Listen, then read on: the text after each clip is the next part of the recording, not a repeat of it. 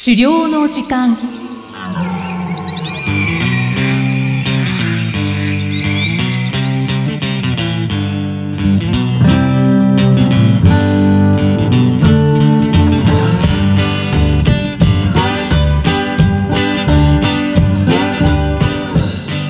こんにちは、漁師の藤井久人です。こんにちは、進行役の生きみえです。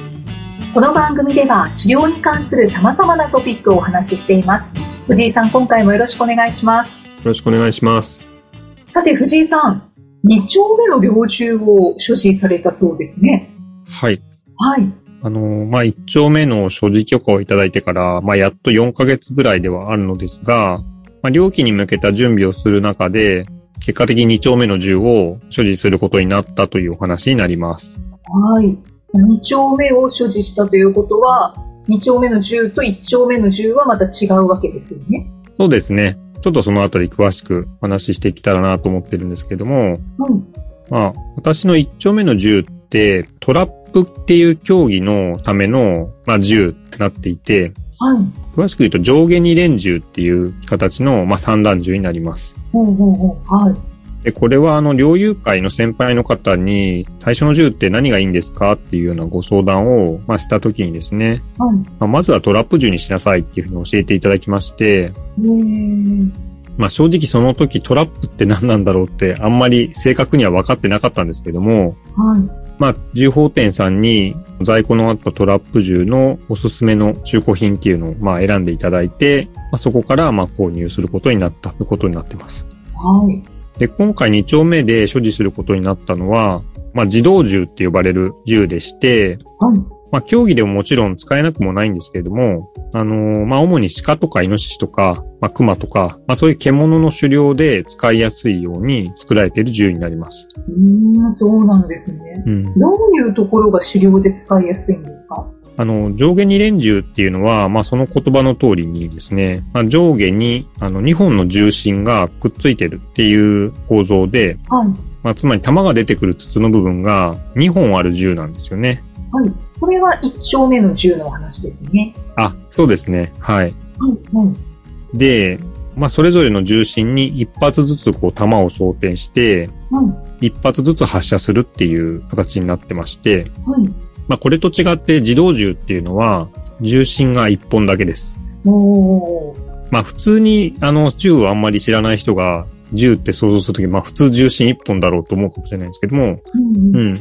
まあそこは大きく違うってことですね。そうですね。はい。で、重心の下に弾倉って言って、まあ弾がこう、溜め込めるような場所がありまして、まあそこに弾を入れておいて、はい。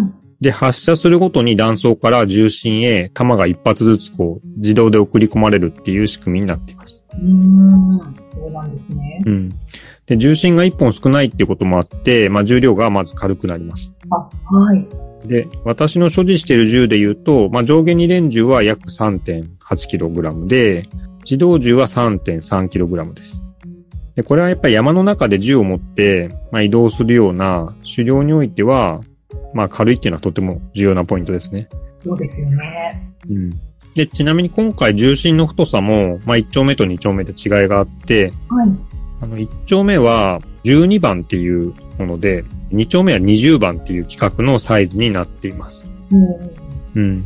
ちょっとこの何番っていう言い方もかなり専門的なので、はい。ちょっと難しいかもしれないですけども、三段銃の重心の太さを表す規格のまあ呼び方になってます。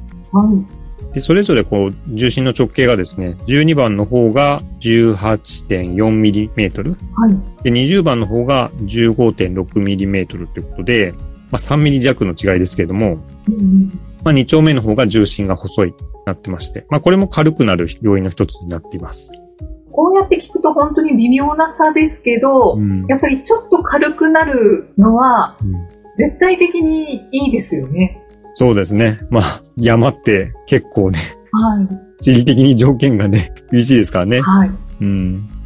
あと、銃の中身のこう構造自体にも、この1丁目と2丁目では違いがありまして、はい。まあ、1丁目のはトラップ競技用っていうふうにお話ししましたけども、はい競技用の銃っていうのは、この重心の筒度がですね、三段を撃った時に出てく出口の部分の穴が少しこう狭くなってるんですよね。へー。はい。だ手元から出ていく重心の先に向けて少しこう狭くなっていって作りがなっていて、はい。で、これを絞りって言います。はい。で、この重心から飛び出した三段が、こう、バラバラってこう広がっていくわけなんですけども、重心から出た後。はい。で、この広がるときに、面としてこう広がって当たる範囲っていうのを、どのぐらいの距離で当たる範囲をこう、面の広さを持つかみたいなところの調整が必要なんですけども、はい。で、その距離を少し伸ばす。だから、狭まってる分少し先で三段が広がる状態になるっていう効果がありまして、ちょっと難しいと思うんですけど。うーん。まあ今、なんとなく想像していただいて、うん。聞いていらっしゃる方は、漁師を目指している方とか、ね、いらっしゃると思いますので、実際に、あ、こういうことかっていうのをね、現物で見ていただきたいですね。うん。そうですね。まあ、それによってこう、クレーは結構遠くで当てるもんなんで、まあ、遠くに対して当てやすくなるっていう構造になってるんですよね。うんうん。はい。で、ところが、こう、鹿とかイノシシとかっていう獣を、まあ、撃とうってなった時には、はい。で撃つ弾は実は三段ではなくて、あの、スラッグっていう一発の弾なんですよね。まあ、いわゆる銃の弾って言ったら普通みんなが想像するような、まあ、一発の弾で撃って狩猟するので、はい。で、この場合は、まあ、三段では必要だった絞りみたいなものが不要になりますと。重心の、その筒の先端の方が狭くなってないんですね。そうですね。うんあの、手元から筒の先まで、基本的にはその細さが変わらずに一定だっていうことですね。はい。うん。で、まあ、これ不要というだけではなくって、まあ、筒のこう狭くなっている部分を一発玉が通るときに、はい。重心がこう狭まっていると、そこを通るのがちょっと引っかかってしまって、重心が破裂してしまうっていうこともあるんですよね。はい。うん。なので、とっても危険で、で、そのためにこう、二丁目の銃っていうのは、まあ、一般的には平筒って呼ばれることが多いんですけども、はい。まあ、絞りがない普通の筒状になってるっていう違いがあります。おー、そうなんですね。重心の先端の方に違いがあるんですね。そうですね。はい。まあ、そんな形で、ちょっとね、あの、銃って、ちょっとずつ話していくと、本当にいろんなことがあってですね、はい。難しいんですけど、結構ね細かな違いがありますね。そうなんですよ。まあ、さっき言った12番とか20番とかも、なんでそういう呼び方するんだとか、はうん、じゃあ一体何番が世の中に、ね、1から何番まであるんだろうとかっていうと、本当にすごいいろんな話があるんですけど、うん。い。ですね。確かに。まあ、そういうのもおいおいですね。私がちゃんと理解したと思えた時には、はい、エピソードのトピックにしたいなと思ってるんですけど。あと、まあ最後、こう余談にはなるんですけれども、はい。この2丁目の銃ですね。まあ銃そのものの値段はなくて、あの、私が最初にこう銃についてご相談した、猟友会の先輩の方がお使いになっていたものを譲り受ける形で入手しています。あ、そうなんですね。うん。値段がないってどういうことなんだろうと思った。あそういう形でうん。入手したんですね。はい。まあ実はその方、今年の5月にはい亡くなられてしまってまして、あ、そうなんですね。うん。で、所持してた、まあ銃、その方は所持してた銃いっぱいあったみたいなんですけど、はい。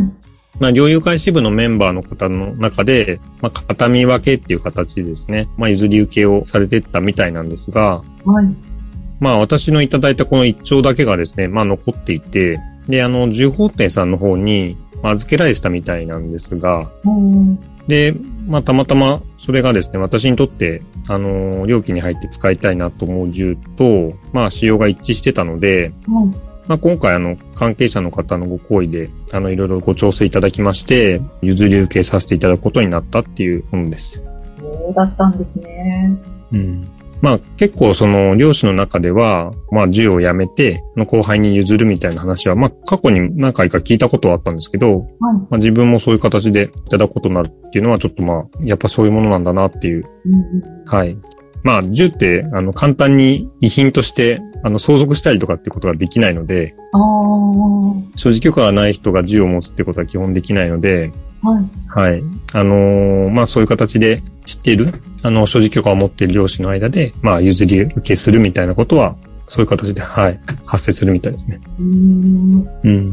まあコロナ禍ってこともあってですね、残念ながらその先輩の方とはずっと電話で、あの、一回お話ししただけで、はい。ずっとお会いすることが機会として持てなかったんですけれども、まあお世話になった方のこう遺品ということですね、大切に使っていきたいなというふうに思っています。猟銃ってそのように引き継がれていくんですね。うーん、なんか、道具としてちょっと特殊ですけど、こう、なんていうんですかね。まあ、魂が宿るってちょっと言い過ぎかもしれないですけど、はうん、普通の道具とはちょっと違って、まあ何年も使うものですしね。い。うんあの、まあそういう、人、この方から譲り受けたみたいなことをちょっとこうね、記憶に留めながら、なんかうん使っていくものなのかなっていう、はい、そうですね。気はしてました。うんな。んか大切に使っていこうっていう気持ちになりますね。うん。ありがとうございます。さて、この番組では資料に関するご質問や番組へのご感想をお待ちしています。メッセージはエピソードの説明文に記載の URL からお寄せください。藤井さん、今回もありがとうございました。ありがとうございました。